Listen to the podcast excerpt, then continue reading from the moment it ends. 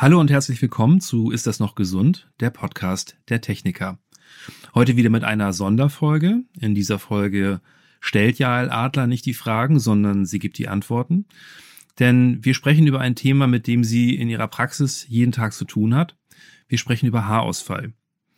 Den nehmen viele ja so als Schicksal hin, als Gott gegeben, als genetisch gegeben, vor allem Männer.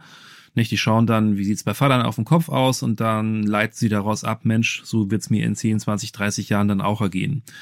Frauen sind da meistens etwas kämpferischer, wenn ihnen die Haare ausgehen und das ist auch richtig so, denn es gibt ganz verschiedene Arten von Haarausfall und je nachdem, was auf dem Kopf los ist, können da ganz verschiedene körperliche oder auch seelische Vorgänge dahinter stehen. Haare sind ein ganz gutes Frühwarnsystem und deswegen ist es immer eine gute Idee, auch mit Haarausfall lieber früher als später zur Ärztin zu gehen. Dann stehen auch die Chancen auf Hilfe besser. Was man jetzt genau gegen Haarausfall tun kann und welche Ursachen und Formen es gibt, darüber sprechen wir jetzt. Mein Name ist Georg Tham und äh, bei mir im sicheren Abstand, mindestens 1,50 Meter, sitzt Jael Adler, Ärztin mit eigener Praxis in Berlin. Und jetzt geht's los.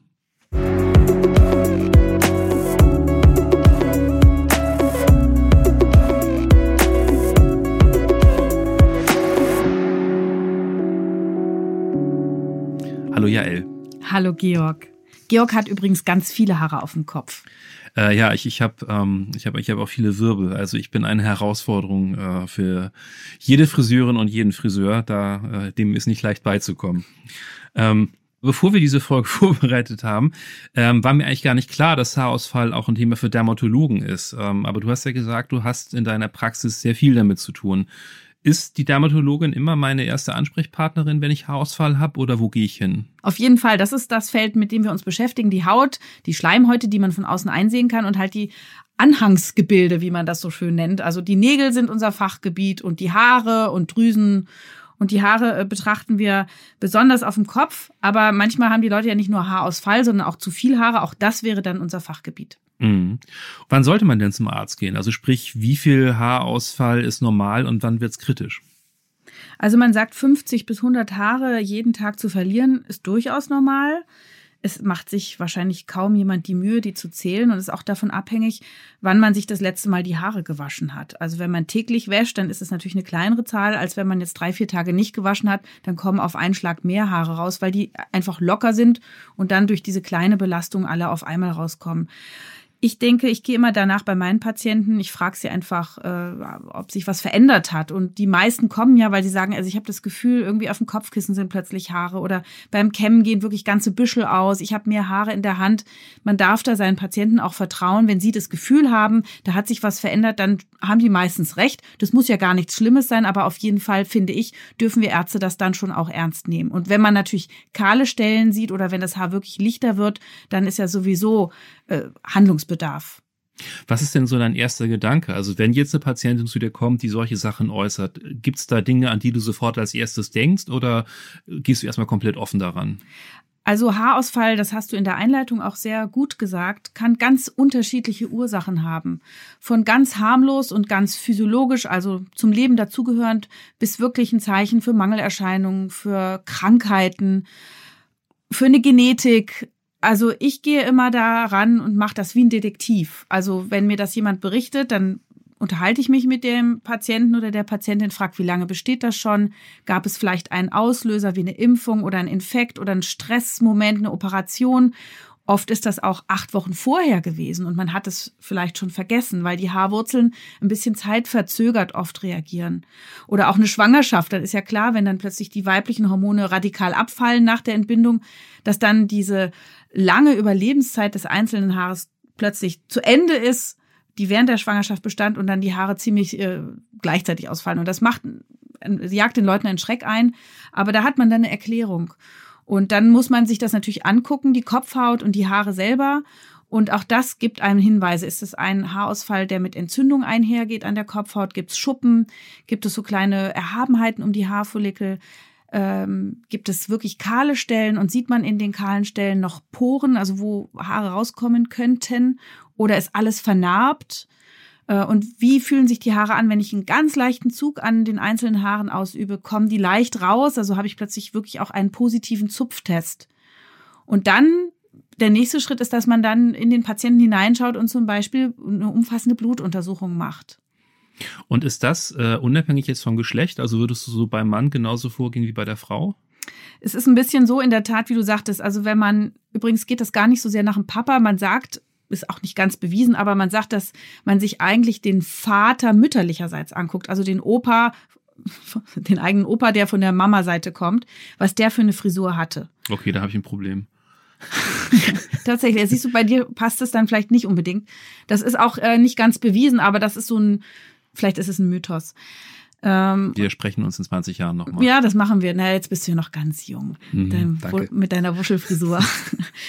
ähm, wenn ein Mann so einen langsamen Prozess äh, durchläuft ne, und die Geheimratsecken treten auf und man hat hinten die Tonsur, dann ist man ziemlich sicher, dass es ein männlicher Haarausfall ist. Aber es manchmal ist so die Situation, dass man das nicht darauf schieben mag. Also ich hatte auch schon einen jungen Mann, der war gerade mit dem Abi fertig und dann klagte er über Haarausfall und da würde man ja sonst sagen, ja klar ist jetzt das Alter, hat eine Freundin, Testosteronanstieg, ne?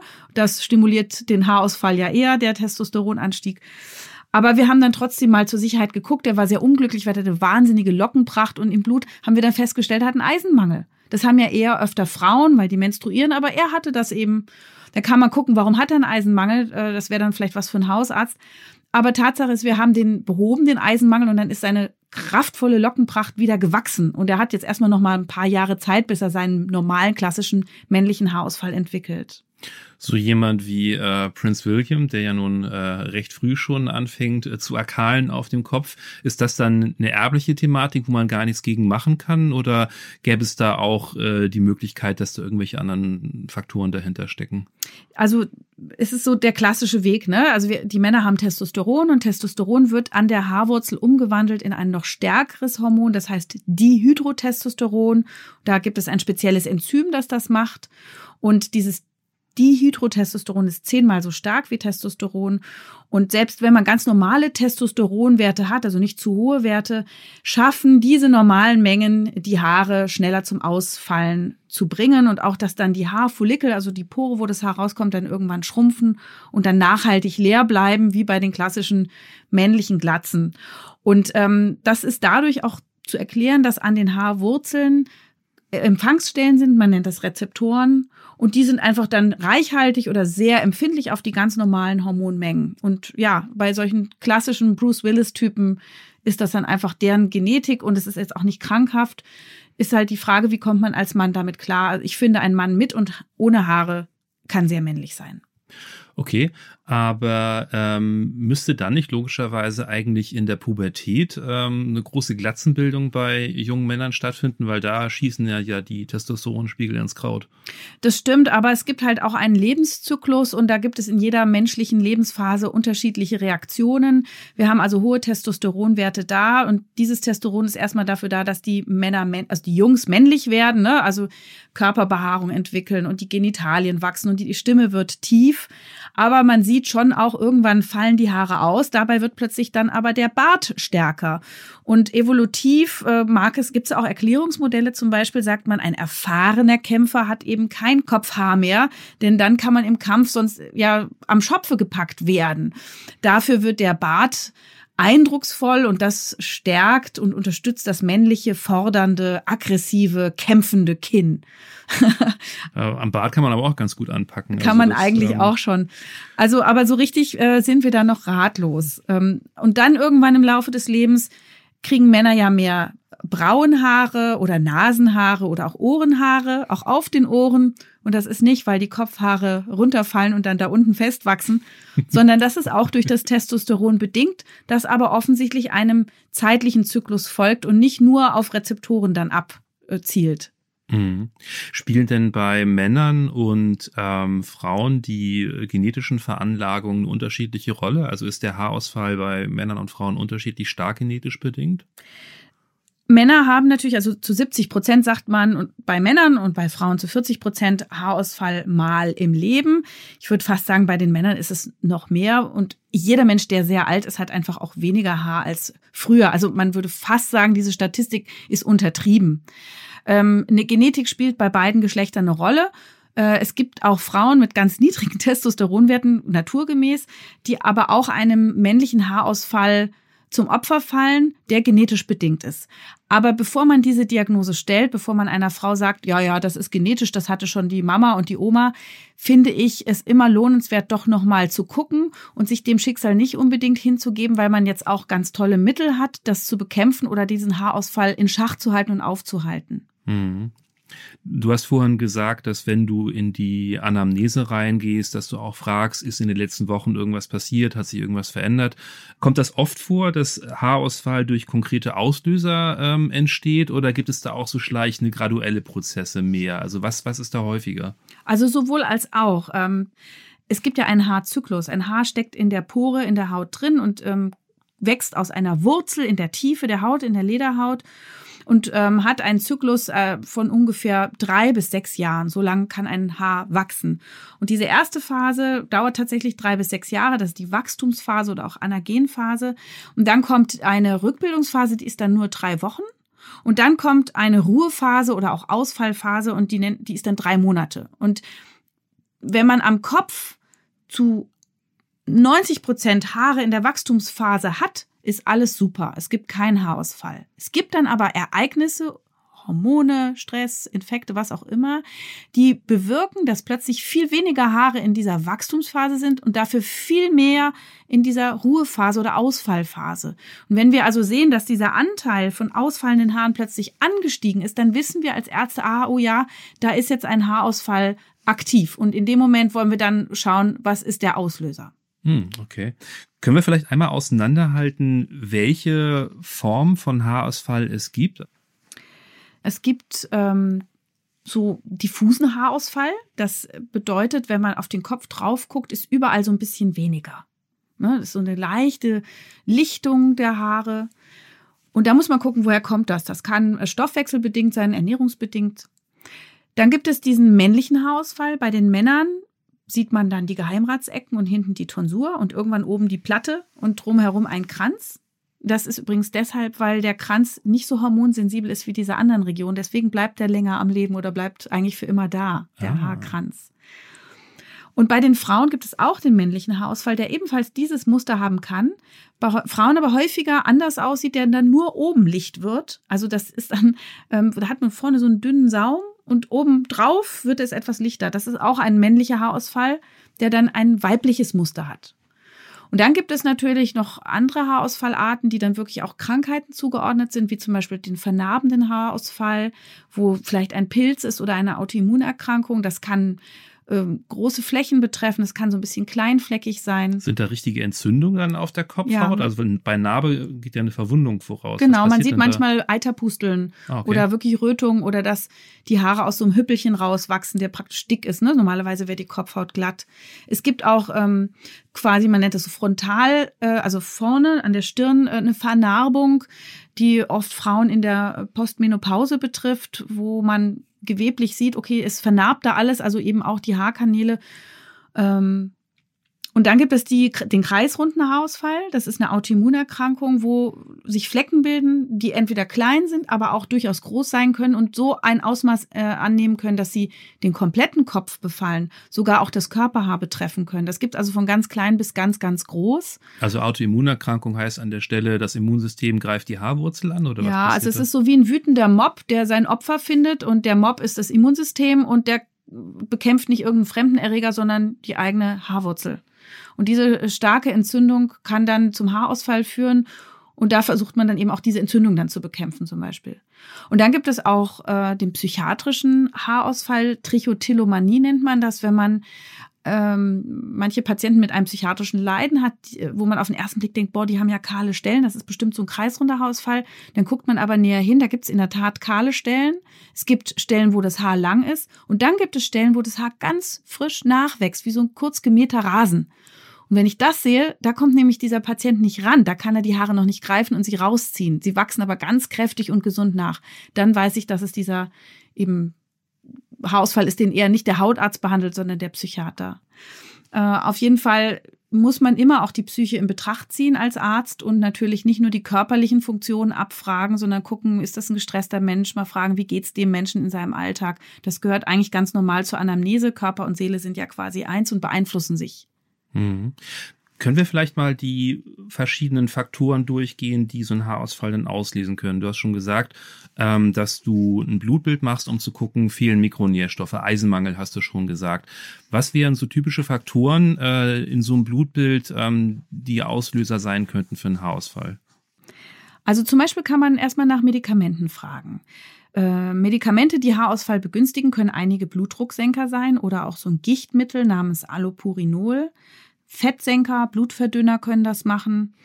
Auch die Antibabypille, da gibt es ja äh, ein Östrogen meistens drin und ein Gelbkörperhormon. Gelbkörperhormone können entweder wirken wie ein männliches Hormon oder wie ein antimännliches Hormon. Und wenn eine Frau eine Antibabypille nimmt, die zum Beispiel auch Pickel fördert, fettige Haut, die kann auch Haarausfall fördern oder zum Beispiel auch verstärktes Haarwachstum an den männlichen Arealen wie am Kinn oder um die Brüste oder in der Bauchlinie. Da muss man also hinschauen. Auch ein, ähm, eine Hormonspirale enthält oft diesen Wirkstoff des, Gelb, des Gelbkörperhormon Levonorgestrel, der wirkt wirklich wie so ein bisschen Testosteron. Also das kann Haarausfall machen und dann natürlich auch Anabolika. Also es lohnt sich, wenn man einen Haarausfall hat, auch mal in den Beipackzettel zu schauen, ob das denn ein, eine beschriebene Nebenwirkung ist. Ansonsten äh, sehe ich in der Praxis wirklich sehr, sehr häufig Leute, die Mangelerscheinungen haben. Und das würde man auf den ersten Blick nicht wahrnehmen. Das sind eigentlich objektiv gesunde Leute, die ernähren sich auch gesund. Ich gucke mir die Mikronährstoffe an. Zum Beispiel Aminosäuren. Es kann sein, dass ähm, die Aminosäure Arginin fehlt. Die macht die Durchblutung der Haarwurzel. Oder die schwefelhaltigen Aminosäuren Cystin und Methionin.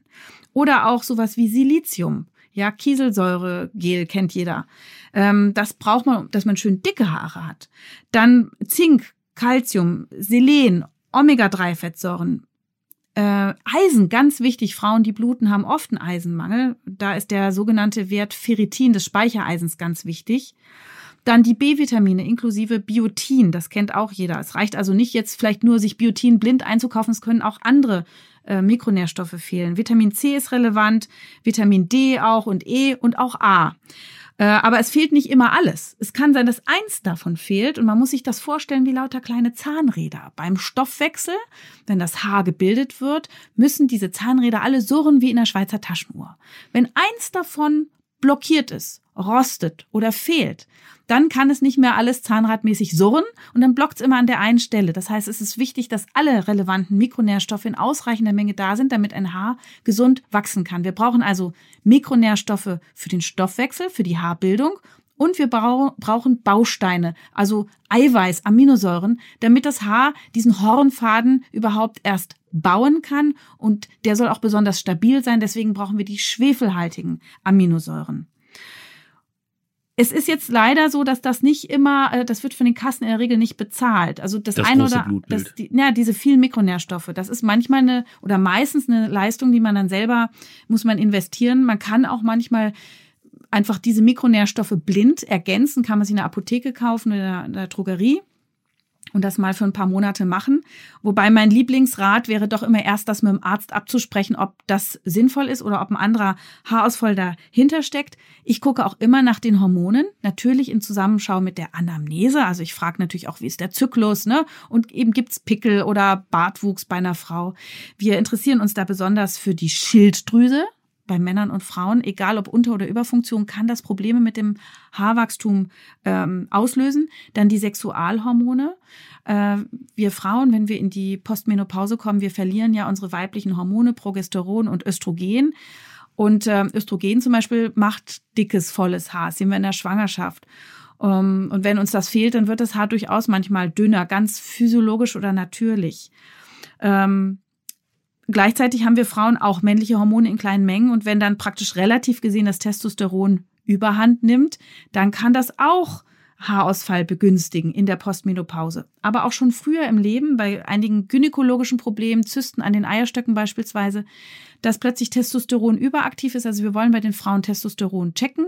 Wir wollen auch andere Hormone checken, wie zum Beispiel das DHEAS aus der Nebenniere. Auch das ist so ein in diesem es gibt eine Kette von männlichen Hormonen oder von überhaupt Sexualhormonen und man kann von außen nie sehen, wenn welches Hormon von sozusagen in diesen Schritten gebaut wird. Das ist so ein bisschen eine Blackbox unserer Körper. Und deswegen ist es sinnvoll, da genauer hinzugucken, im Blut zu gucken, wie hoch ist der DHEAS-Spiegel, Testosteron und andere männliche Hormone, auch relevant Prolaktin aus einer Kopfdrüse produziert. Auch das kann den Hormonhaushalt total durcheinander bringen. Manche Frauen haben davon zu hohe Werte, Männer können es auch haben.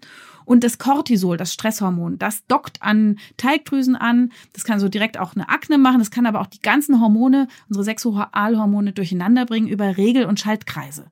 Also auch hier Stress, äh, ein Auslöser oder irgendeine aktive Drüse. Und das muss man sich genauer angucken. Und was jetzt so ein bisschen schon so ein bisschen entfernter, aber auch durchaus mal relevant ist, jemand könnte eine Schwermetallbelastung haben. Auch da könnte äh, umwelttoxikologisch irgendeine eine Belastung sein für die Haare. Und was ich äh, ganz wichtig und ähm, erwähnenswert finde, ist die sogenannte Raucherglatze. Das ist jetzt ein überspitzter Begriff. Also äh, Rauchen macht nicht per se eine Glatze, aber es fördert doch Haarausfall. Zigarettenrauch hat 5000 giftige und krebserregende Chemikalien und Schwermetalle. Und es macht halt Schäden im Erbgut des Haarfollikels also in der DNA. Und es begünstigt Entzündung und es begünstigt Vernarbung und es reduziert natürlich auch durch das Nikotin die Durchblutung der Haarwurzel. Und äh, es blockiert auch noch zudem die wachstumsfördernde Funktion von dem Östrogen, über das wir gerade gesprochen haben. Das heißt, wir haben ganz viele Faktoren, warum das Rauchen das Haarwachstum wirklich beeinträchtigt und warum, wenn man dieses Problem hat, mit dem Rauchen unbedingt aufhören sollte. Mhm. Und wenn man jetzt ähm, feststellt, okay, da haben wir einen Mangel an Mikronährstoffen oder halt ein hormonelles Ungleichgewicht, ähm, kriegt man das dann wieder in den Griff? Also, dass dann nach ein paar Wochen oder Monaten das Haar dann wieder voller wird? Also, wie sieht dann so eine Behandlung aus? Ich hatte eine Patientin, das war eine Frau in der Postmenopause, die war ähm, Ende 50 und hatte seit vielen Jahren sehr schütteres Haar. Und das, da hat sie sich sehr für geschämt. Für uns Frauen ist natürlich so ein Haarkleid auch ein Zeichen für Gesundheit, für Vitalität, für Weiblichkeit, für Fruchtbarkeit. Jeder sieht es. Also wir sind wahnsinnig stigmatisiert, wenn jeder sehen kann, oh, da stimmt doch irgendwas nicht. Deswegen trug diese Frau eine Perücke. Und sie kam dann doch noch mal in die Praxis und fragte, na ja, Sie machen das ja mit diesen Mikronährstoffen in der Darmflora, ob wir das vielleicht nicht einfach mal probieren sollten. Und nach so vielen Jahren, da weiß man immer nicht, ob das noch was bringt. Also das hattest du auch am Anfang gesagt, man soll lieber schnell zum Arzt gehen, nicht zu lange warten, weil wenn die Haarfollikel lange leer bleiben, dann schrumpfen die und dann ist es immer schwieriger, überhaupt noch Haarwachstum zu stimulieren. Das ist oft gar nicht mehr möglich. Aber wir haben bei ihr nachgeguckt und siehe da, es haben einige Mikronährstoffe gefehlt. Und dann haben wir die ihr gegeben, also sie hat sie eingenommen. Sie muss das natürlich, ist eine Selbstzahlerleistung, das zahlt nie eine Krankenkasse, weder eine private noch eine gesetzliche. Sie hat sich das selber gekauft und hat das über ein paar Monate durchgezogen. Und siehe da, nach vier Monaten kam sie mit Perücke. Und ich nahm die Perücke ab und wir schauten mal, wie es aussieht. Und sie hatte darunter komplett dichtes, kurzes, graues Haar. Und da sag ich, wow, wieso tragen Sie denn jetzt noch die Perücke? Da ist ja wieder alles da. Ich war selber sehr überrascht. Und dann sagt sie, ja, weil ich habe Angst, wenn ich die Perücke jetzt abnehme, dass sie dann wieder ausfallen. Sie wollte sie quasi schützen mit dieser, mit diesem Perückenhut. und äh, aber sie hat sich wahnsinnig gefreut, dass die Haare wieder da waren und sie ist dann tatsächlich ohne Perücke, mit vollem kurzen Haar aus der Praxis gegangen. Und es war so ein schönes Erlebnis, weil man da einfach gesehen hat, wie relevant doch unsere Ernährung ist und wie man Menschen manchmal, nicht immer, aber manchmal doch auf diese relativ einfache Weise helfen kann. Aber das ist nochmal ein ganz wichtiger Punkt, so dieses Gefühl, meine Haare sind so empfindlich, ich muss die schützen. Also das kenne ich auch gerade von Frauen, die eher dünnes Haar haben oder eher zu Haarausfall neigen dass sie dann sehr, sehr ängstlich sind um ihre Haare, nicht? Um Gottes Willen und ähm, jedes Mal kämmen, da verliere ich wieder was. Also die sehen sich dann quasi schon äh, auf, auf, ähm, auf, der, auf der Straße zur, zur Glatze. Ähm, wie viel Sorge um Haare ist denn gerechtfertigt?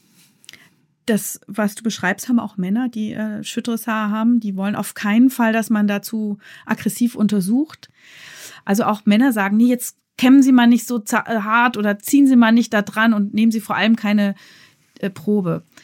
Ähm, Haare, die fest sitzen, sitzen fest. Und Haare, die ausfallen wollen, lassen sich sehr leicht durch Kämmen oder leichten Zug entfernen. Also eigentlich kann man da ähm, mit diesen Untersuchungsmethoden oder einem normalen Bürstenstrich nicht viel kaputt machen. Aber es ist trotzdem genau wie du richtig gesagt hast, für die Leute äh, wahnsinnig angstbesetzt und, und also sie, sie vermeiden das, wo es nur geht.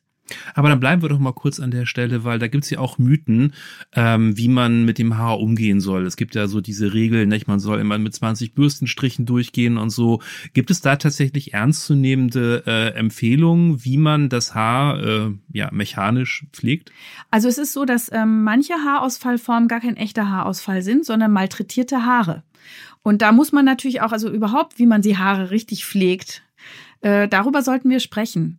Ähm, 20 Bürstenstriche, du sagst es jetzt, ähm, dienen dazu, das Kopffett schön zu verteilen. Also wir haben ja in der Pore, wo das Haar rauskommt, auch eine kleine Talgdrüse münden. Und der Talg legt sich auf diesen Haarfaden und fließt wie so eine Drainage am Haarfaden aus der Pore heraus, legt sich schön auf die Kopfhaut, pflegt sie, hält sie geschmeidig und hält böse Krankheitserreger ab und ähm, ist wie eine Creme für die Kopfhaut zusammen mit den Oberhautfetten der Kopfhaut. Wichtig ist beim Bürsten, dass man keine harten, zackigen, zerrenden Instrumente benutzt, weil das diesen toten Hornfaden, der kommt ja aus der Wurzel raus und ist in dem Moment dann schon tot. Und der kann sich auch nicht regenerieren. Deswegen muss man lieb sein zu dem Hornfaden und darf den eben nicht malträtieren. Auch ähm, scharfe Haarspangen sind nicht toll oder Glätteisen die heiß sind oder der heiße Föhn. Also Haar liebt es, Luft zu trocknen. Haar liebt es, sanft gebürstet zu werden. Haar liebt es, nicht ausgetrocknet zu werden durch zu aggressive Waschsubstanzen. Und Haare mögen das, dass sie jetzt nicht ähm, auf die Schultern aufstoßen, weil dann sind sie mechanisch an den Spitzen belastet, sondern wenn man lange Haare trägt, eher länger als die Schultern oder ein bisschen drüber enden. Ah, guck mal, das wusste ich auch nicht. Also dann ähm, Zweifelsfall lieber Bob oder Pferdeschwanz, aber alles dazwischen ist nicht so gut. Ja, und beim Pferdeschwanz muss man auch aufpassen, wenn man zu sehr zieht an den Haar Haaren, also wenn es so ein ganz strammer Dutt ist zum Beispiel, ist auch wieder nicht gut für die Haarwurzeln. Äh, das sieht man bei den afrikanischen Zopffrisuren. Da weicht der Haaransatz zurück durch diesen chronischen Zug. Ne, die, äh, die Haare können sich dann auch irgendwann da nicht mehr neu bilden. Deswegen rät man da auch immer, dass man Zopfpause macht und dann wirklich einfach offen trägt den, die Afro-Frisur ist tatsächlich viel gesünder als ähm, ein straff geflochtener Zopf, auch wenn es super aussieht. Aber gesund ist es für die Haarwurzel nicht. Die Haarwurzel will keinen straffen Zug. Auch bei manchen empfindlichen Typen ist sehr starker Druck, also durch enge Kappen oder Helme nicht so gut. Also Haarwurzeln finden das alles nicht super, wenn man sie ärgert. Du hast jetzt gerade gesagt, Hitze mag das Haar nicht so gerne. Es gibt ja auch die heißen Scheren gegen Spliss. Ist das empfehlenswert? Ja, da denkt man ja erstmal auch, das ist ein Mythos, aber da hat man tatsächlich im Elektronenmikroskop sich mal angeschaut, wie die Haare aussehen, wenn man die mit einer normalen Schere schneidet oder mit dieser Hitzeschere. Und siehe da, mit einer normalen Schere im Elektronenmikroskop bisschen ausgefranst, also wie Spliss nur in Mini-Mini. Und mit der Hitzeschere ist es tatsächlich verödet und ähm, ja, es ist fast wie so ein Holzstück, das man poliert hat, ne? wo auch die feinen Poren äh, verschlossen sind. Also äh, wenn man da zu Spliss neigt, ist das eine Option. Wobei mein Lieblingstipp gegen Spliss ist ja auch Fetten. Äh, mein Lieblingsfett ist Shea Butter, 100% unraffiniert. Das ist aus Afrika, aus dem Karité-Baum. Das ist so eine Nuss. Und wenn man das sich in die Haarspitzen schmiert, dann braucht man keinen Conditioner bei zauseligen, trockenen Enden. Andere mögen Kokosöl oder auch Arganöl. Also Öl, was für die Hautpflege nicht besonders gut ist, weil es die hauteigenen Fette auswäscht, ist aber für die Haarspitzen durchaus eine Option, damit man eben sanfter kämmen kann. Und man muss keine ähm, Pflegemittel aus der, also aus der Drogerie kaufen, die zum Beispiel Silikone so enthalten, weil das am Ende als Conditioner die Haare doch beschwert und es ist eben auch kein natürliches Fett. Würdest du denn generell von Conditioner abraten?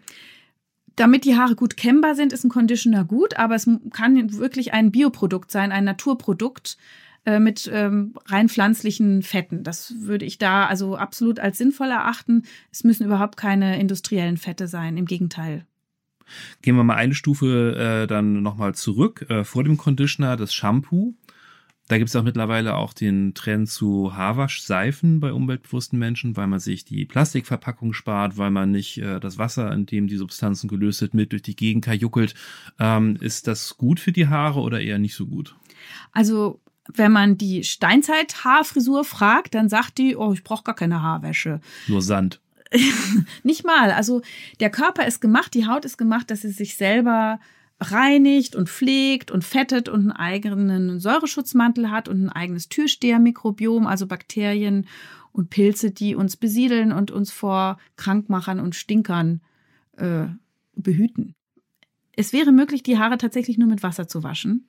Es ist so, wenn man eine gesunde Kopfhaut hat, und das hängt auch von der Ernährung ab. Also wenn man jetzt lauter Industrieprodukte isst mit Kuhmilch, viel Kuhmilch und Zucker und Weißmehl und Fastfood und Marihuana, dann hat man eher eine fettige Kopfhaut. Ähm, also wenn man den, die Steinzeit-Kopfhaut hat und man hat keine Kopfhautkrankheit wie jetzt eine Neurodermitis oder eine überfette Kopfhaut, dann würde es theoretisch reichen, die Haare nur mit Wasser zu waschen, ohne dass man erkranken würde. Dann wären die Haare nicht fluffig sondern ein bisschen schwer, aber der Teig würde die Haare schützen, es würde glänzen, würde sie gesund halten und man würde auch nicht stinken. Heute macht das fast keiner. Also diese No-Poo-Trend, No-Shampoo-Trend, der ist zwar viel in den Medien, aber in der Realität äh, will das halt keiner. Die meisten wollen sich die Haare in der Tat schon mit einer Waschsubstanz waschen, weil wir nicht mehr in der Steinzeit leben. Und da sollte man aufpassen, wie aggressiv reinige ich jetzt die Kopfhaut und die Haare. Eine gesunde Kopfhaut hilft auch bei gesunden Haaren. Ich würde immer raten, eher mild zu waschen und nur wenn es sein muss. Also jemand, der eine trockene Kopfhaut hat, muss nicht jeden Tag shampoonieren, sondern vielleicht nur einmal in der Woche. Jemand mit einer fettigen Kopfhaut darf jeden Tag shampoonieren. Die Teigdrüsen, die in der Tiefe der Kopfhaut sitzen, die merken nicht, was da draußen abgeht. Denen ist es wurscht. Die fetten vor sich hin egal was man draußen macht. Wenn man ein mildes Shampoo nimmt, sollte man darauf achten, und man hat vielleicht eine Neigung zu Problemen, keine Duftstoffe, keine Farbstoffe, keine Konservierungsstoffe, kein Schaum, kein Glitzer und eine ganz milde Art der Reinigung. Und da sind am besten die sogenannten synthetischen Tenside. Synthetisch klingt jetzt böse, gibt's aber auch im Bioladen. Und zwar sind das Zucker- und Kokostenside. Gibt's von Biomarken, gibt's sogar aber auch in der Apotheke. Und die reinigen sehr, sehr mild, ohne zu stark zu entfetten. Und wenn man dann eben auch ein solches Tensid kauft, dann ist in der Regel auch gewährleistet, dass der Säureschutzmantel nicht geärgert wird. Der ist nämlich sauer auf der Kopfhaut. pH 5. Wir haben ja einen sauren pH-Wert. Wir wollen also eigentlich den stabilisieren. Das kann man auch machen, indem man Essigwasser nimmt. Ein Liter Wasser mit ein bis zwei Esslöffel Apfelessig. Damit die Kopfhaut spülen. Das vertreibt ähm, zu viel Hefepilze und unangenehme Erreger. Das macht den Säureschutzmantel stark. Der Essiggeruch verfliegt. Und es hat einen tollen Effekt auf die Haare, auf den Schaft. Das muss man sich nämlich so vorstellen, diesen Hornfaden wie so ein Zapfen. Wenn der trocken ist, dann stehen die Hornschüpfchen, die Zapfenschuppen ab und wenn der schön geschmeidig, geschmeidig gepflegt ist durch Fett oder auch mit Essigwasser gespült ist, dann legen sich diese Hornschuppen an und das Haar fängt an zu glänzen. Und mit dem Essigwasser spüle ich nach, nachdem ich mit Shampoo mir die Haare gewaschen genau. habe und spüle ich das mit Wasser nochmal aus oder lasse ich das drin? Kann man drin lassen. Es ist ja nur ah, okay. ein Liter Wasser mit ein bis zwei Esslöffel Apfelessig. Das ist jetzt nicht so hoch konzentriert. Und das entspricht genau dem pH-Wert, den wir haben wollen. Du hattest ja jetzt noch gesagt, Haarseife ist ein toller Trend. Stimmt. Also wir freuen uns alle, wenn wir weniger Verpackungsmüll haben. Äh, wir freuen uns auch, wenn wir kein Mikroplastik und andere unnütze Chemikalien benutzen. Ich bin also ein Anhänger von Naturprodukten durchaus. Bei einer Haarseife, wenn es wirklich eine klassische Seife ist, muss man aufpassen. Eine alkalische Seife ist nicht so günstig für den Säureschutzmantel. Ähm, also da genau drauf gucken, was steht denn da drauf. Äh, oder einen Lackmustest machen ein Kompromiss, äh, wenn man jetzt sagt, okay, ich will jetzt gar keine Waschsubstanz nehmen, aber auch nicht nur mit Wasser, äh, sozusagen No Poo Plus. Das wäre zum Beispiel das Verwenden von Roggenmehl. Das ist ganz beliebt. Roggenmehl im Gegensatz zu Weizenmehl hat nicht so viel Klebeiweiß. Äh, und da nimmt man 20 bis 30 Gramm Mehl und rührt es an zu so einem Brei mit warmem Wasser und lässt es abkühlen und dann arbeitet man das in die Haare ein. Das lässt man dann da auch durchaus fünf Minuten einwirken und dann spült man das aus. Und es hat einerseits einen haarfestigenden Effekt, also wenn man so Flieghaare hat.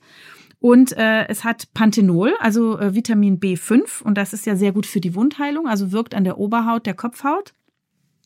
Und es hat auch einen eher sauren pH-Wert, also stabilisiert sogar den Säureschutzmantel. Und diese kleinen Mehlpartikelchen sind wie so kleine Waschkörner. Die sind aber nicht scharf, das heißt, die schaden dem Haar nicht, das heißt, die peelen quasi das Haar sauber. Das ist also ein schöner Shampoo-Ersatz. Es ist ein bisschen festiger und es ist billig. Jetzt hast du gerade gesagt, der Haarwurzel ist eigentlich relativ schnuppe, was wir äh, da oben außerhalb der Kopfhaut machen, die fettet lustig vor sich hin.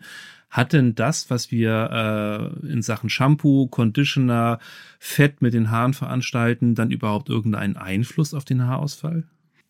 Die Haarwurzel sitzt in der Lederhaut. Das heißt, von außen ist es gar nicht so leicht, mit herkömmlichen Kosmetikartikeln da irgendwas auszurichten. Um die Haarwurzel zu stimulieren, braucht es intensiverer Maßnahmen. Es gibt diese Koffeinshampoos, die haben tatsächlich eine kleine Wirkung, weil sie die Durchblutung der Kopfhaut verbessern sollen. Es gibt aber richtig gute Arzneimittel, die man auf die Kopfhaut aufträgt. Zum Beispiel das Minoxidil. Minoxidil ist ein Blutdrucksenker, den Menschen als Tablette eingenommen haben, um ihren Blutdruck zu senken. Und da hat man gesehen, wow, bei denen wachsen ja so die Haare krass. Und dann hat man das in eine Lösung oder in einen Schaum ein, äh, eingearbeitet. Das gibt es von verschiedenen Herstellern in der Apotheke. Und äh, das gibt es in Konzentration jetzt geht man zu fünf Prozent Konzentration, das finden wir gut. Also bei Männlein und Weiblein. Bei Männern nimmt man fünf Prozent zweimal am Tag, bei Frauen einmal am Tag in Form von einer alkoholischen Lösung oder, wenn man eher eine empfindliche Kopfhaut hat, in Form eines Schaums. Und dann massiert man das auf die Kopfhaut und dann merkt man so nach ein paar Wochen, uh, vielleicht manchmal so nach acht Wochen, es fallen doch ein paar mehr Haare aus. Oh das muss man seinen Patienten sagen. Keine Sorge, das ist kein schlechtes Zeichen. Das zeigt einfach nur, dass in der Tiefe der Haut aus der Haarwurzel jetzt ein neues Haar kommt. Das sehen wir noch nicht. Es schubst aber das alte raus. Und das ziemlich zeitgleich. Und dann merkt man das und denkt, ich habe einen schlimmeren Haarausfall. Nein, das ist eigentlich ein ganz gutes Zeichen. Nochmal zwei Monate drauflegen, also nach ungefähr vier Monaten Therapie sieht man, wow, da kommt jetzt richtig viel neues Haar. Denn dieses Minoxidil verlängert, darüber haben wir anfangs gesprochen, die Wachstumsphase des Haars. Es ist nicht giftig, man kann das also nehmen. Und dann gibt es eine weitere äh, Möglichkeit, die Haut, die Kopfhaut mit Haarausfall von außen zu behandeln. Und das ist mit einer Melatonin-Lösung. Melatonin ist ja ein Hormon, das wir bilden, um den Tag-Nacht-Rhythmus zu steuern, auch vegetative Funktionen. Wenn wir abends ins Bett gehen und schlafen, dann wird Melatonin ja aufgebaut in der Dunkelheit und das gibt uns einen guten Schlaf. Und das ist aber auch gleichzeitig ein Genwächter und ein starkes sogenanntes Antioxidant. Also wenn in der Haarwurzel eine Entzündung wäre oder Stress in der Haarwurzel, äh, freie Radikale. Und da kann dieses Melatonin super helfen. Das ist also auch rezeptfrei erhältlich. Da kann man auch die Kopfhaut mit behandeln. Und wer besonders stark rangehen will, zum Beispiel Frauen, die machen halt morgens Minoxidil und abends Melatonin beispielsweise.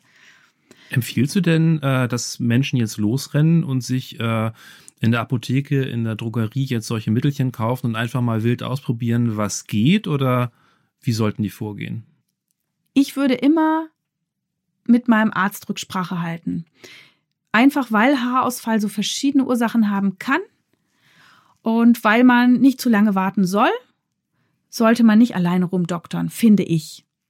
Jetzt ist das natürlich auch mein Beruf. Jetzt könnte man mir unterstellen, ich will ja nur Patienten äh, anziehen und, und zu den Hautarztpraxen leiten. Aber ich finde, Haarausfall ist so eine sensible Erkrankung, die auch so wahnsinnig belastend ist.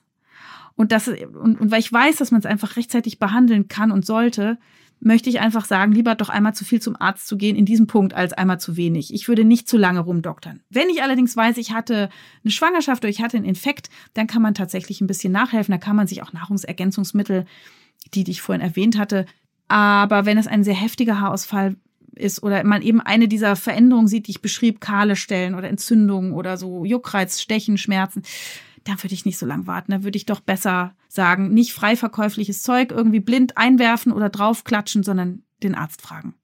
Was mache ich denn, wenn ich bei meinem Arzt nicht weiterkomme? Ein Thema, was wir bei anderen Folgen auch schon mal hatten. Wir haben doch von verschiedenen Hörerinnen ähm, Fragen bekommen zu diesem Thema, die ja in verschiedenen Varianten eigentlich immer das Gleiche sagen. Ich habe verschiedene Ärzte durch und die haben auch mal ein Blutbild gemacht und die haben sich auch meine Hormone angeguckt. Ja, ich habe Schilddrüse, aber letztendlich hat keiner in irgendeiner Form helfen können. Es ist ja so, dass jeder Arzt äh, besondere Expertise hat und Schwerpunkte hat. Und äh, in diesem Fall ist es vielleicht ganz gut, doch nochmal den Hausarzt zu fragen, wer denn in seinem Netzwerk vielleicht sich besonders gut mit Haarausfall auskennt. Die haben ja gute Kontakte in der Regel zu Fachärzten.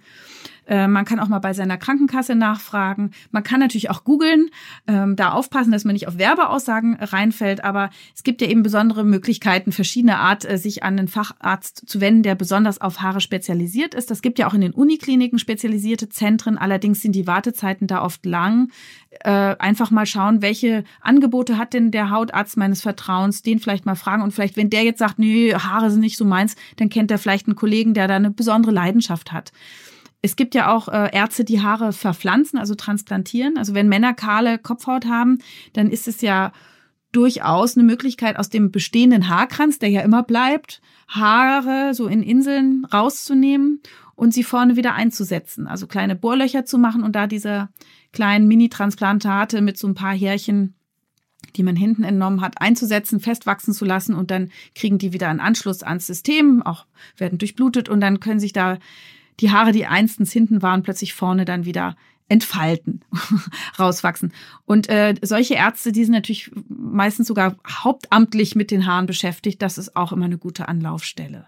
Wie sind denn bei dir so die Erfolgsquoten bei der Behandlung von Haarausfall? Also gibt es da Patienten, denen du wirklich gar nicht mehr helfen kannst, wo wirklich ähm, alles zu spät ist, oder kriegt man das eigentlich immer noch einigermaßen wieder eingefangen? Die Haarausfall Typen, die mit einer Vernarbung einhergehen, sind sehr, sehr schwer zu behandeln. Ne, wenn das schon fortgeschritten ist, kann man kaum mehr was tun. Deswegen rechtzeitig kommen in der Hoffnung, dass man hier helfen kann. Dann hatten wir vorhin schon kurz den kreisrunden Haarausfall angesprochen, der sehr, sehr oft, also in der Hälfte der Fälle innerhalb eines Jahres sowieso abheilen würde, egal ob ein Arzt da was macht oder nicht. Natürlich hat jetzt keiner die Nerven, das auszuhalten man will da schon behandeln. Und das macht man, ich habe ja gesagt, der kreisrunde Haarausfall, das ist so eine Art Autoimmunerkrankung, wo der Körper sich gegen die eigenen Zellen richtet, wo es Entzündungen gibt. Und die Entzündung kann man zum Beispiel im ersten Schritt mit einer antientzündlichen Creme behandeln, mit Cortison beispielsweise. Es gibt aber auch richtige Arzneimittel, die in dem Immunsystem eingreifen, die Reiztherapie darstellen oder das Immunsystem auf andere Weise in diesem Bereich ähm, beeinflussen. Und das machen wir Ärzte. Manchmal muss man ein bisschen ausprobieren und je heftiger der kreisrunde Haarausfall ist und je mehr Risikofaktoren da sind, desto schwieriger ist es, diese Erkrankung zu behandeln. Aber so die klassische Patientin, die jetzt kommt und sagt, ne, ich habe mehr Haare im Badezimmer als auf meinem Kopf, äh, kommt zu einer Zeit, ähm, wo es eben noch nicht jahrelang läuft, sondern es ist vielleicht ein relativ frisches Geschehen. Wie sind da so die Erfolgsquoten? Also ich weiß nicht, ob es bei mir repräsentativ ist, aber ich finde, man kann richtig viel tun und ich finde, es ist immer berechtigt, Optimismus zu verbreiten wenn man richtig ordentlich draufhaut. Also von allen Ecken behandelt, also von innen über die Mikronährstoffe, von außen über die genannten Haarlösungen. Es gibt ja auch weitere Optionen. Manchmal sind die auch notwendig, deswegen gut zum Spezialisten gehen. Also bei Männern behandelt man ja auch manchmal auf Wunsch mit äh, Medikamenten, die man eigentlich gegen die äh, gutartige Prostatavergrößerung gibt, die diese Umwandlung von Testosteron in das noch aggressivere Dihydrotestosteron blocken. Diese Medikamente können Nebenwirkungen haben, auch Verweiblichung der männlichen Brust oder Libidoverlust oder Erektionsstörung. Aber viele Männer kommen damit auch super klar. Also das muss man eben im Einzelfall prüfen. Bei Frauen könnte man auch äh, über die antiandrogene Pille, also eine Pille, die gegen männliche Hormone wirkt, wenn es so ein männlicher Haarausfall ist oder eine Hormonstörung da ist, sehr erfolgreich sein. Und dann gibt es auch einen eine Wassertablette, die auch sozusagen ähm, antimännliche Hormon wirkt und die heißt Spironolacton. Das ist in den USA besonders im Trend. Aber ähm, nicht immer sind die Medikamente für den Haarausfall direkt zugelassen. Hier muss man als Arzt mit seinem Patienten besprechen, dass man das eben im sogenannten Off-Label-Use macht. Also sozusagen, es gibt Erfahrungswerte, dass es gut ist für diese, äh, für den Haarausfall, aber es ist dafür nicht offiziell zugelassen. Da muss der Patient informiert sein und einwilligen. Aber ich will nur sagen, es gibt kreative Ansätze, es gibt auch weitere Entwicklungen, die allerdings dann wirklich oft selber bezahlt werden müssen. Und weitere Möglichkeiten, die sich vielleicht auftun, sind Lichttherapien der Kopfhaut, also mit bestimmten Wellenlängen die Haarwurzel zu stimulieren oder auch mit Lasermethoden. Seit Jahren probieren wir darum, aber auch da ist noch nicht so ganz der Durchbruch. Es ist so, wenn jemand sehr verzweifelt ist, neigt er dazu, ja Geld für solche Dinge auszugeben, auch für, für Versprechen, die er im Internet findet. Und auch hier finde ich, ist immer erstmal die sehr etablierten Wege gehen und wenn das nicht hilft, so ein bisschen im Stufenschema sich dann eher mit originelleren Methoden äh, beschäftigen, aber wirklich einen Arzt des Vertrauens suchen, wo man eben auch nicht das Gefühl hat, man wird vielleicht jetzt sozusagen zu diesen sehr teuren Behandlungen erstmal im ersten Schritt motiviert. Mhm. Ich würde gerne noch mal auf die Kopfhaut eingehen, speziell diese ganze Thematik äh, Vernarbung. Ähm, wie kommt sowas zustande? Du hast auch von, von Pilzinfektionen gesprochen. Also wie kommt so eine Kopfhaut da äh, in Ungleichgewicht, dass dann solche vernarbenden Haarausfälle entstehen? Vernarbende Haarausfälle sind insgesamt sehr selten. Äh, wenn ein Pilz sich in den Haarfollikel reinbohrt und eine starke Entzündung macht, dann zerstört dieser Pilz den Haarfollikel, diesen Kanal und äh, dann heilt das unter Narbenbildung und deswegen kann dann dann auch nichts mehr wachsen. Und dann gibt es eben seltene vernarbende Autoimmunerkrankungen der Kopfhaut, wo Entzündungszellen ebenfalls diesen Haarfollikel zerstören und der heilt dann unter Narbenbildung ab und auch dann ist es dem Haar nicht mehr möglich zu wachsen. Hm. Aber generell kann man ja sagen, dass alles, was sich auf der Kopfhaut abspielt, also auch wenn ich jetzt zum Beispiel eine zu Schuppen neigende Kopfhaut habe, das sagt dann vielleicht was aus über meine Pflegegewohnheiten, aber das hat eigentlich nichts mit dem Haarausfall zu tun, oder? Manche Menschen, die äh, den männlichen Haarausfall haben, also durch männliche Hormone bedingt, haben ja weitere Symptome. Da gehört eine fettige Haut dazu, da gehören Unreinheiten, Mitesser und Aknepickel dazu und da gehört auch Kopfschuppung dazu. Es kann also sozusagen ein Symptom sein, das dieselbe Ursache hat, weil wenn wir eine starke Teigproduktion haben, die wird ja durch Testosteron stimuliert, genauso wie der Haarausfall auch durch Testosteron stimuliert wird. Und wenn man dann eine erhöhte Teigproduktion hat, dann vermehrt sich in der Pore ein Hefepilz namens Malassezia furfur. Was klingt wie ein süßer kleiner Drachenpilz, ähm, ist ein Hefepilz, der mit uns lebt, in uns lebt, in unseren Poren lebt und eigentlich harmlos ist, aber wenn er so ganz viel Teig zu fressen bekommt, dann frisst er den. Den kennen wir ja schon aus der Akne-Folge. Ja, richtig. Da haben wir über das fettige Ekzem gesprochen und das gibt's natürlich im Gesicht, aber auch auf dem Kopf oder auf der Brust oder am Rücken. Und ähm, dieser äh, Pilz frisst diesen Talg, verdaut ihn und die freien Fettsäuren, die da ausgestoßen werden, die ärgern die Haut. Und die Oberhaut hat dann eben nur die Möglichkeit, mit Abschuppung zu reagieren. Das heißt, es kann ein wie so ein Indiz sein, aha, ja, da ist ein männlich bedingter Haarausfall, weil dieser Mensch hat auch eben männlich bedingte Schuppungen. Mhm.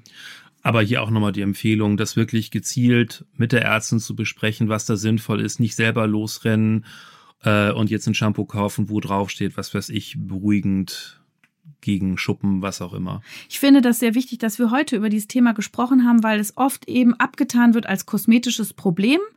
Es ist aber doch manchmal wirklich ein ernstes Krankheitssymptom. Auf jeden Fall beeinträchtigt es unser unser Gefühlsleben, unser, unsere Lebensqualität extrem.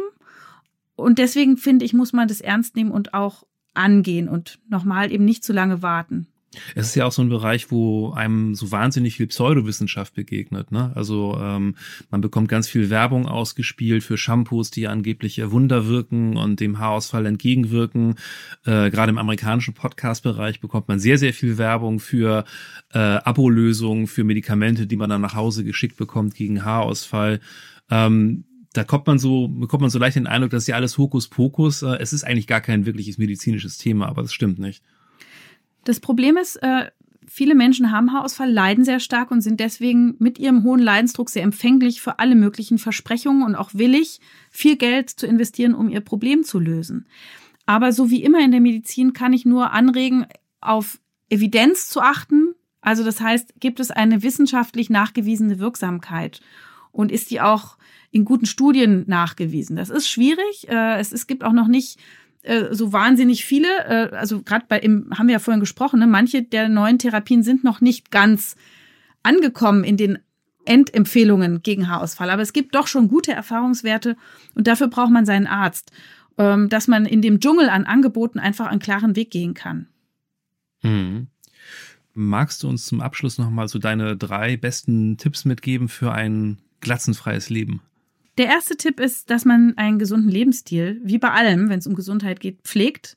Sprich hier in dem Fall gesunde Ernährung, gesunde Darmflora, eiweißreiche Kost, ballaststoffreiche Kost. Das tut den Haaren am Ende gut. Zweitens, äh, Gifte vermeiden, insbesondere Rauchen.